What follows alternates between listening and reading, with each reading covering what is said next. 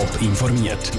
Das Radio Top Magazin mit Hintergrund, Meinungen und Einschätzungen mit dem Patrick Walter. Wie tief der Graben in der Thurgauer Politik ist, nachdem die Grüne Partei ihren Sturm aufs Grossratspräsidium aufgegeben hat und wie es Schaffen der Zürcher Lebensmittelinspektoren war, während im letzten Jahr die Corona-Pandemie das Leben prägt hat, das sind zwei von den Themen im Top informiert.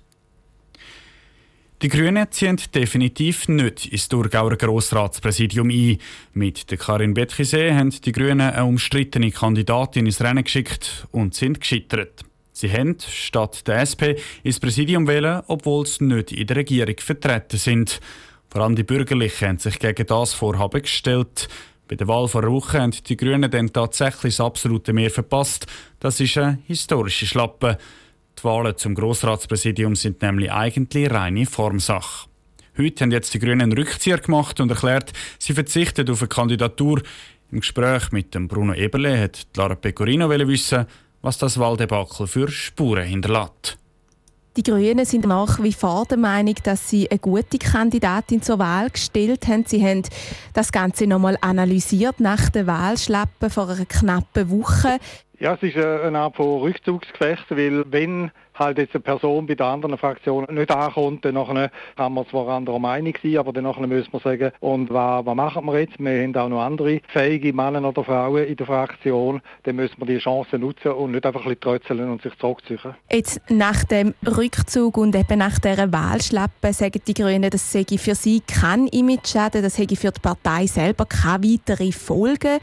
Der Ball geht jetzt zurück an die SP. Wie sieht es jetzt aber aus in der Thurgauer Politlandschaft im Allgemeinen? Was hat das Wahldebakel für Auswirkungen? Wahrscheinlich große Auswirkungen wird das nicht haben. Natürlich werden andere Parteien, andere Fraktionen vielleicht hin und wieder noch ein bisschen hämisch an das Intermezzo erinnern, aber ich glaube, ein dauerhafter Schaden für die Grünen wird das nicht geben. In der Politik sind einige Monate eigentlich eine Ewigkeit und in zwei Jahren oder zweieinhalb Jahren, wenn die nächsten Wahlen sind, Nationalratswahlen, dann wird niemand mehr von dem reden. Sind jetzt aber die Fronten nicht ein bisschen verhärtet nach dem ganzen Streit um das Vizepräsidium? Ist da zwischen den Bürgerlichen und den Grünen und der SP der Graben nicht ein bisschen grösser geworden? Ja, also mein, der Graben besteht natürlich in der Sachpolitik einen Weg und da das ist natürlich schon auf der Welt, dass Parteien verschiedene Standpunkte haben.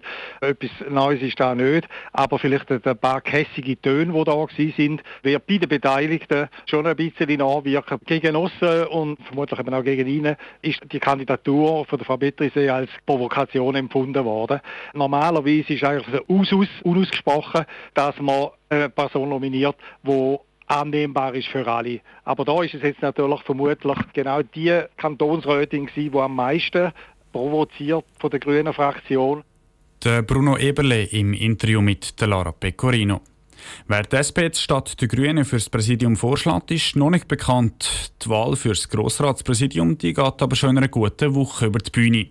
Die Grünen die wollen in Zukunft selber in die Thurgauer Regierung einziehen, dann hätten sie auch im Ausschuss entsprechend einen Sitz im Präsidium zu gut.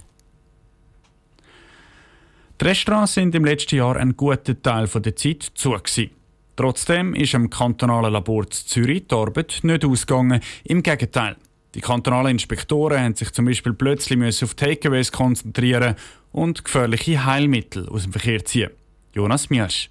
Das kantonale Labor Zürich hat auch während der Pandemie viel zu tun gehabt. Kontrollen sind weniger in den Restaurants, sondern mehr in den Lebensmittelbetrieb. Durch das Coronavirus sei das nicht ganz einfach gewesen, sagt Martin Brunner, Kantonschemiker beim kantonalen Labor Zürich. Kontrolle hat das aber auch bedeutet, dass wir natürlich entsprechend bei der Kontrolle die Regeln auch haben müssen einhalten. Das ist manchmal in den Produktionsbetrieben auch schwierig, die Abstände einzuhalten, weil es halt eng ist und da hat man dann auf gewisse Psyche auch müssen verzichten oder man hat es halt dann mit Video gemacht oder man ist da sehr kreativ gewesen. Eine weitere Herausforderung sind die vielen Restaurants, die auf Takeaway umgestellt umgestellt haben. Denn für Takeaway gelten andere Regeln als für normale Restaurants. In diesem Bereich haben wir die Betriebe beratend dann unterstützt, indem dass wir nicht vorbeigegangen sind, sondern man hat die Betrieb kontaktiert, telefonisch, hat gefragt, wie es geht, was sie vorhaben und hat dann können herausfinden, wo das es allenfalls noch Probleme gibt. Nicht nur Kontrolle in den Betrieb war eine Herausforderung.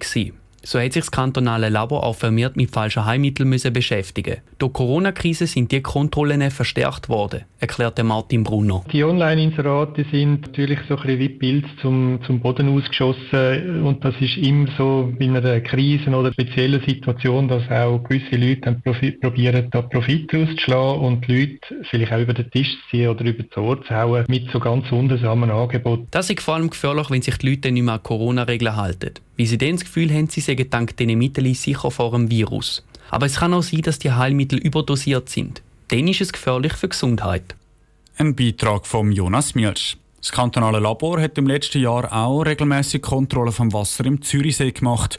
Der Zürichsee macht nämlich 40 Prozent vom kantonalen Trinkwasser aus.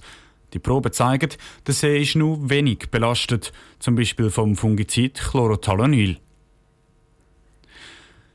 Das Covid-19-Gesetz hat das Schweizer Parlament in kürzester Zeit aus dem Boden gestampft. Es soll regeln, was der Bundesrat darf und was er für Pflichten hat in der Pandemiebewältigung.